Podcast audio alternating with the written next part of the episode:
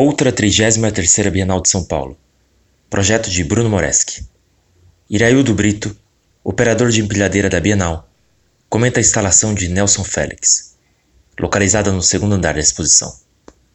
É, meu nome é Iraildo Brito, né? sou pernambucano. Entrei aqui na Bienal para trabalhar 10 dias, em 99, na quarta de arquitetura, e estou até hoje. E a gente vai ficando aí. Enquanto deixar, e sou operador de empilhadeira da casa, oficial agora. Esse trabalho eu participo da, desde a montagem da cenografia, né? A entrada do material até o final da exposição, quando desmonta. Aqui eu já carreguei de tudo. Teve uma obra na Brasil, no 50 anos de Bienal, comemoração, que era cinco caminhões de estrume de vaca. E eu tive que trazer aqui para cima para o terceiro andar. E mais recente teve a vaca, né, que era partida no meio lá, que a gente teve aqui para carregar também. Para dirigir a empilhadeira você tem que ser habilitado, você tem que ter uma habilitação. Se você machucar alguém dentro do, do ambiente, você responde como se fosse no trânsito. Aqui na Bienal é difícil por causa da rampa, né? Que a empilhadeira normalmente você trabalha no plano e aqui você tem que subir e descer rampa de frente, de ré. Então isso complica um pouquinho mais e é o que assusta alguns operadores que vêm aqui. Em relação à obra do Nelson, ela foi muito complexa, né? Porque ela deu trabalho tanto para os meninos do almoxarifado, como para mim, como para o Joaquim, que é o produtor. Porque é uma peça grande, pesada, e a gente não sabia o que fazer. Foi ao lugar de uma aranha de 5 toneladas e não conseguiu pôr ela para cima. Aí tivemos que trabalhar com um muque de 15 toneladas para poder chegar com ela no local. Toda a montagem do, da, da, obra do Nelson, ela durou umas duas semanas, a gente trabalhando direto. Você para de frente à obra e fica pensando, uma chapa dessa, um peso desse, o que significa? Não é isso? Então, depois veio aquele sinozinho dele, o, os cactos, aí você vai tentando entrar na cabeça do artista, porque você nunca sabe o que ele está pensando. E é o caso do Nelson.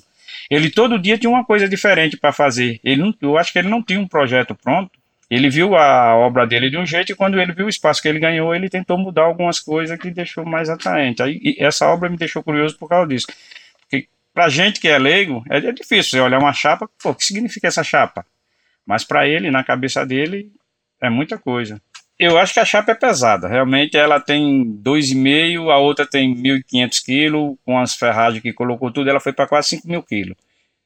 Então, na cabeça dele, sei lá, ele viu aquela chapa, quis colocar ela ali em pé, e depois que eu acho que ele mesmo ficou pensando o que é que ele queria com aquilo.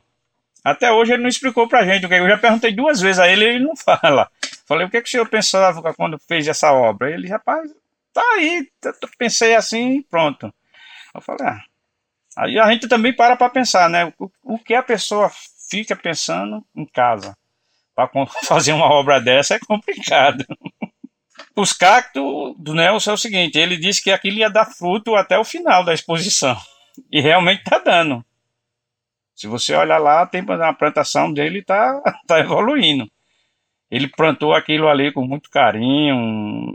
Ele estava aqui todos os dias com a gente. Aquilo da cabeça dele, ele pensou aquilo, mas tem as pessoas por trás dele que vêm executar o serviço. Ele tem uns, assistentes muito bons, o César, o Jeremias. E os meninos também merecem um crédito, né? Porque essa gente que você não vê faz a obra que você vê, né? E a gente, eu acho que a gente tá de parabéns. Conseguimos realizar o que ele queria.